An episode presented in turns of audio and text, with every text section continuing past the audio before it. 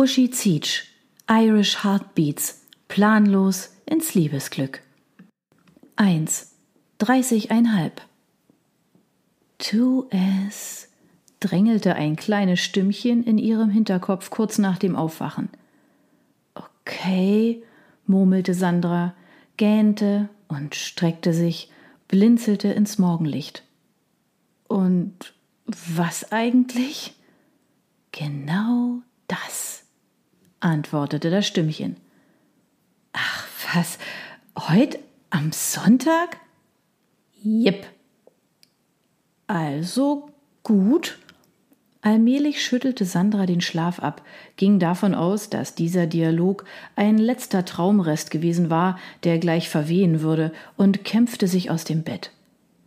Ich meine es aber so, hörte sie das Stimmchen erneut. Nicht in den Ohren, sondern wie zuvor im Hinterkopf. Sandra zuckte zusammen. Jetzt war es also soweit. Sie war verrückt geworden. Endlich kapierst du.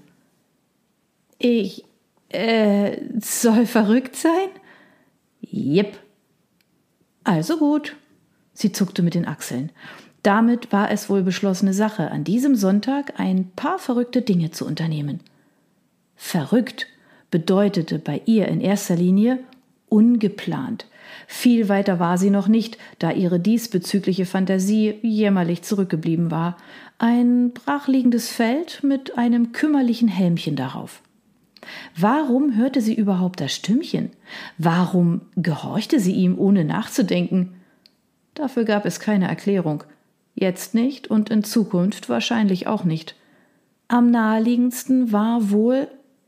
Aber nein, sie war nicht verrückt geworden sondern sie vermutete, das Stimmchen sei der personifizierte, seit Wochen herumschleichende, unausgegorene Wunsch, etwas zu verändern. Aus ihrem eintönigen, nein, faden Leben etwas zu machen. Wahrscheinlich in dem Moment geboren, als der junge Mann an der Supermarktkasse meine Dame und sie zu ihr gesagt hatte, das war der offizielle Bescheid dafür gewesen, dass sie endgültig aus den Zwanzigern raus war. Also, vielleicht sollte sie auf das aufmüpfige Stimmchen hören, das ich mit dem Sie und meine Dame nicht abfinden wollte.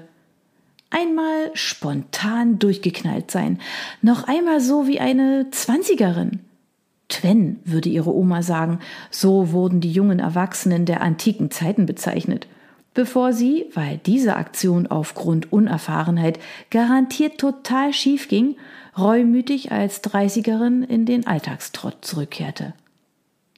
Aber ich brauche einen Anlass, stellte sie fest. Dreißigeinhalb, antwortete das Stimmchen prompt, weil sie damit endgültig zur Generation 30 plus gehörte und ab sofort auf jene tollen Motto-Partys zu gehen hatte, stets überladen mit verzweifelten Singles und Schlagern, die Tinnitus auslösten und die den Probelauf zum späteren Tanzcafé darstellten, für die in unsichtbar machendes Beige gekleideten 80 plus.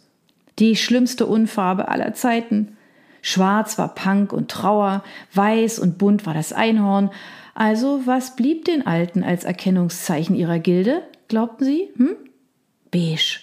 So langweilig Sandra auch sein mochte, beige würde sie niemals tragen. Nicht mit 100 plus und auch nicht, wenn Louis Vuitton drauf stand. Ihr Leben mochte vielleicht so wenig ereignisreich sein, dass sie auch gleich in Rente gehen könnte. Das stimmte durchaus. In der Arbeit übersah man sie, außer wenn sie freiwillige Mehrarbeit, sprich ohne Bezahlung leisten sollte weil alle anderen bei schönstem Sommerwetter zum Baden gingen. Sandra war hilfsbereit und hatte nie gelernt, Nein zu sagen. Tief in sich drin war sie sich bewusst, dass sie sich ausnutzen ließ, doch sie war zu schüchtern, um mit der Faust auf den Tisch zu hauen. Wahrscheinlich würde sie sich dabei nur den kleinen Finger brechen. Ja, Sandra war farblos, aber beige? Niemals. Dreißigeinhalb, hm, kein toller Anlass, murmelte sie. Aber verrückt, meinte das Stimmchen. Weißt du was? Ich gönne mir heute einfach mal was Gutes. Was soll daran verrückt sein? Nichts, aber es ist spontan. Dein Leben ist ja noch viel trauriger, als mir bisher bewusst war. Wenn das Stimmchen Augen gehabt hätte, hätte es diese jetzt verdreht. Dessen war sich Sandra sicher. Na und? Das Stimmchen war nicht ihre Mutter. Sie tat, was sie wollte, zumindest heute und wenn niemand zusah. Du solltest das jeden Tag tun, nicht nur heute. Dann wäre es nicht mehr spontan. Ah, ich geb's auf. Ich verabschiede mich jetzt, du langweilige Tröte. Tschüss, arrivederci, servus, mach's gut, dein Unterbewusstsein.